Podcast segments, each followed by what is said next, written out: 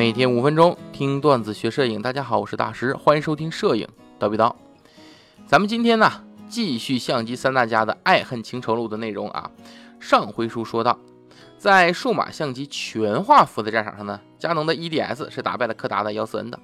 而尼康也不甘示弱，虽然在全画幅上我没法抗争，对吧？但是在 C 画幅方面做出了极其优秀的旗舰级机型 D2H，又扳回了一城。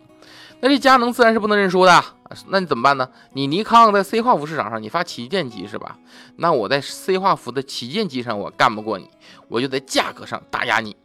其实啊，在二零零三年的时候啊，当时这数码相机市场啊是相当完整的了，从低端家用、入门级手动、长焦机机型到高端旗舰机类型，可以满足不同消费者的需求。但唯独在单反数码相机方面，其价格虽然相比前几代有了大幅的下降，但是对于普通消费者来说呢，还是很难享受到单反的乐趣的，把不少消费者啊算是拒之门外。但是也就在这二零零三年，这一格局发生了巨大变化，在厂商们不断挖空心思寻找单反数码相机降低成本成本的这个捷径的时候，佳能成为了这一进程中的开路先锋。二零零三年的八月，佳能推出了全新的单反数码相机 EOS 三百 D，售价首次低于一千美元，轰动整个数码相机领域，也成功推动了单反数码相机平民化发展的一个进程。这款 EOS 三百 D 啊，是采用了塑料的一个机身，整合了 EOS 幺零 D 惯用的 P APS 杠 C 画幅的 CMOS 传感器，最高像素是六百万，感光度呢？是一百至一千六，那么采用的是 CF 卡作为储存介质，银色的机身给人时尚感。当然，不少消费者啊都感觉银色机身显得不专业，因此在三百 D 一开始上市，呃，虽然销量是很不错的，但是也受到来自各方不同的说法。因此，在数月之后，佳能就推出了黑色版的三百 D，销量暴涨，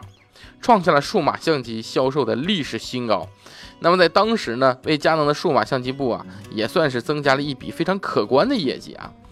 那么尼康、佳能打得火热啊，索尼这边也没闲着。就在二零零三年的同年，索尼推出了 DSC- 杠 F 七幺七，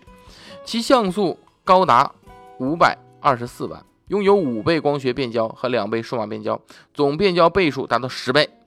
那么一点八英寸的 LCD 显示屏啊。为十二点三万的一个像素，这款机器啊最出色的就是其夜视红外功能，成为索尼的经典功能。相比于前两代的产品啊，在色彩、画质等诸多方面都有了很大改进，以至于使它成为2003年最受消费者欢迎的数码产品。时至今日，还有不少人对其啧啧称道，足可见这款相机对市场的强大的影响力。但是不管怎么样啊，索尼。发的毕竟是消费级的数码相机，而不是专业的单反数码相机。但是单反数码相机方面，索尼没有发，美能达有发呀。就在同样的二零零三年的同年，美能达推出了 Dimage A1，成为世界第一台内置 CCD 防抖技术的数码相机。看到没有？二零零三年。我们美能达就已经出了 CMOS 防抖了啊，当然它用的不是 CMOS 啊，它用的是 CCD，哎，就推出了传感器的 CCD 防抖了。那么这项技术呢，以后也用到了美能达的多款数码相机中。就在同一时期，美能达宣布与科科尼科尼卡合并，这也就是之后科尼塔美能达名称的由来啊。这次合并呢。啊，成为了就是它的目标啊，就是那个美能卡美能达的目标是什么？是成为像柯达和富士一样的数码影像整体服务提供商。不过，现在看来，这个口号最终得到的却是一个惨淡的句号。呃，在当时是看不出来的，在当时看的美能达还是在往好的方向发展的。而美能达、索尼、佳能、尼康这些厂家在数码相机上一步一步的发展，其实是把曾经的黄色巨人柯达在慢慢的逼上绝路。大家都知道啊。各个厂家都有自己的镜头群，相互之间呢又不通用。呃，奥林巴斯就想要打破这一长期以来的固有格局，于是，在二零零三年，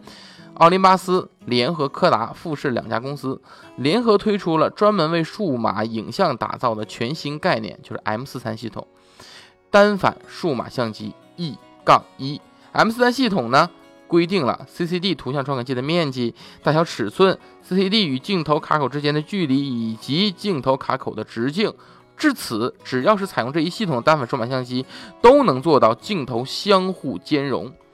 这在以前的产品中啊，绝对是不可想象的。但是这一合作也并没有拯救柯达。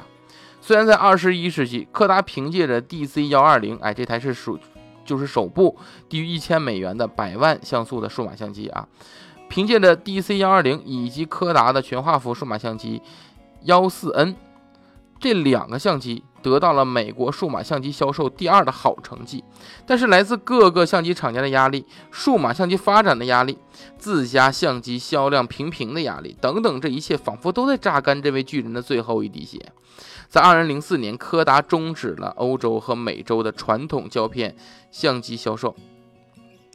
也停止了胶卷销售，但并没有利用数码上的成功及时弥补上这一缺口。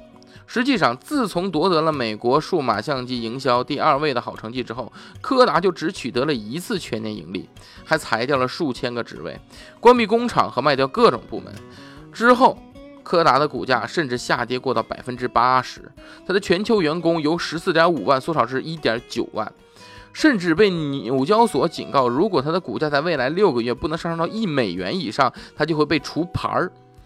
胶卷摄影的消亡。柯达缺乏资本用于数码相机的研发，来自其他相机厂商制造商的日益增加的竞争压力和摄像手机的收缩现象双管齐下，给这个美国典型的商业典范以致命的打击。柯达的消亡也预示着日本相机企业的正式崛起。那么之后又有什么有趣的故事呢？我们且听下回分解。